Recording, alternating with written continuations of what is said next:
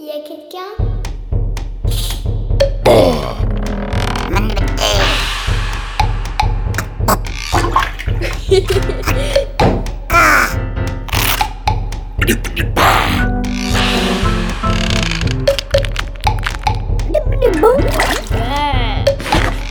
Petit manuel du chasseur de monstres.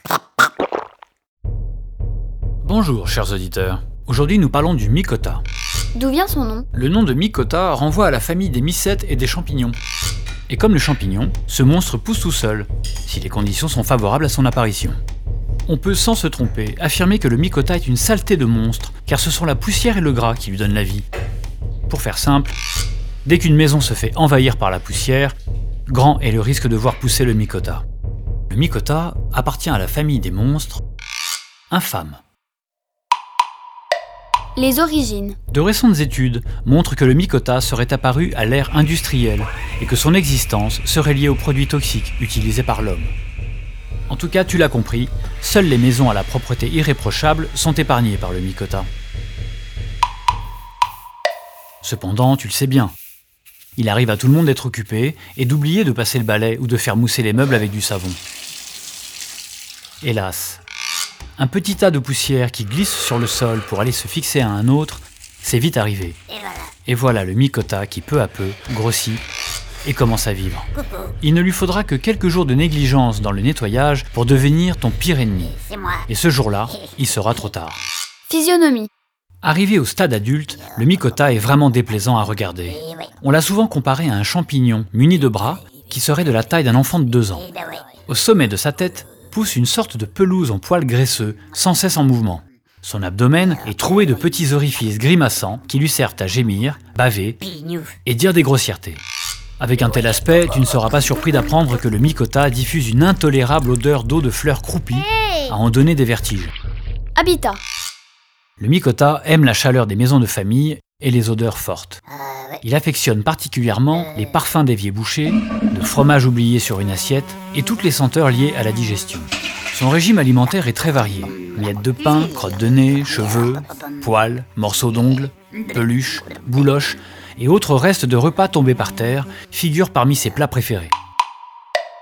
Dans son livre Le Mycota, un prince du cracra, le journaliste Armand Dublich fait la démonstration que le mycota se reproduit plus facilement dans les pièces sentant le renfermer. Ah bon? Ainsi, c'est dans les cuisines, les chambres et les salles de bain le rencontre le plus souvent.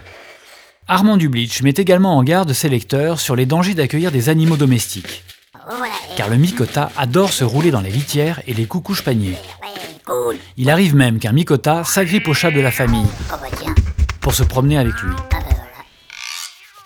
Le mycota se développe surtout dans les maisons modestes, là où les nombreuses tâches ménagères incombent à une seule personne. À l'opposé, les grandes demeures bourgeoises, qui comptent sur le travail d'entretien de tout un personnel de maison, sont moins concernées par les invasions du mycota. C'est injuste, mais c'est ainsi. Nuisance et danger. Tu l'auras compris, cher auditeur. Dès que le mycota s'invite chez toi, la vie quotidienne devient très compliquée.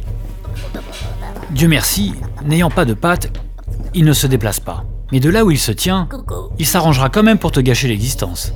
Parmi les nombreux désagréments qu'il infligera à ta famille, il te faudra supporter Oula. le flot d'injures et de grossièretés qu'il déverse à chaque fois que tu passeras devant lui. Hé Une odeur pestilentielle, digne des toilettes de l'enfer, et qui ne fait que s'aggraver à mesure qu'il grandit. Une présence visuelle gênante, mauvaise pour le moral, à cause de son aspect de vieux champignon putréfié et biscornu. Une capacité à se multiplier à vitesse grand V. En effet, le bougre peut pondre jusqu'à 5 mycotos par jour, avant de les éjecter aux quatre coins de la pièce. Oh non Conseil. Tu ne seras pas ravi d'apprendre que ce monstre infect est très difficile à déloger. S'il te surprend en train de t'approcher armé d'un balai ou d'un liquide nettoyant, il va se sentir menacé. Il t'enverra alors à la figure une fumée fétide et jaune qui t'obligera à battre en retraite. Mais L'asperger à l'aide d'un tuyau d'arrosage pourrait te venir à l'esprit. Mais là encore, c'est à éviter. car le micota ne fera que gonfler sous les assauts du jet. Non, à ce jour, il n'existe qu'un remède efficace. C'est une petite fille qui est à l'origine de cette trouvaille. C'était en 1953 en France. La petite fille déjeunait dans sa cuisine, en présence d'un micota qui ne cessait de lui jeter des injures. Navet, Margoulin, dégage. Allez, tâcheron, sac à vin. Oh, oh, Exaspérée, oh. elle versa sur le monstre le contenu de son assiette de champignons à la grecque. Le micota se changea instantanément en un tas de poussière verdâtre. Chère auditrice, cher auditeur, tu sais maintenant ce qu'il faut faire pour éloigner le micota. Ouvre grand tes fenêtres, balaie jusqu'à la moindre particule de poussière. Fais mousser le savon. Quant aux champignons à la grecque, cours vite acheter les dernières boîtes, car ça n'est plus très à la mode.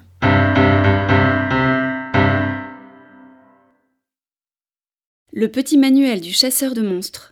Écrit et réalisé par Marie-Louise Écoute, Jean-Baptiste Carcopino et Stéphanie Paccard.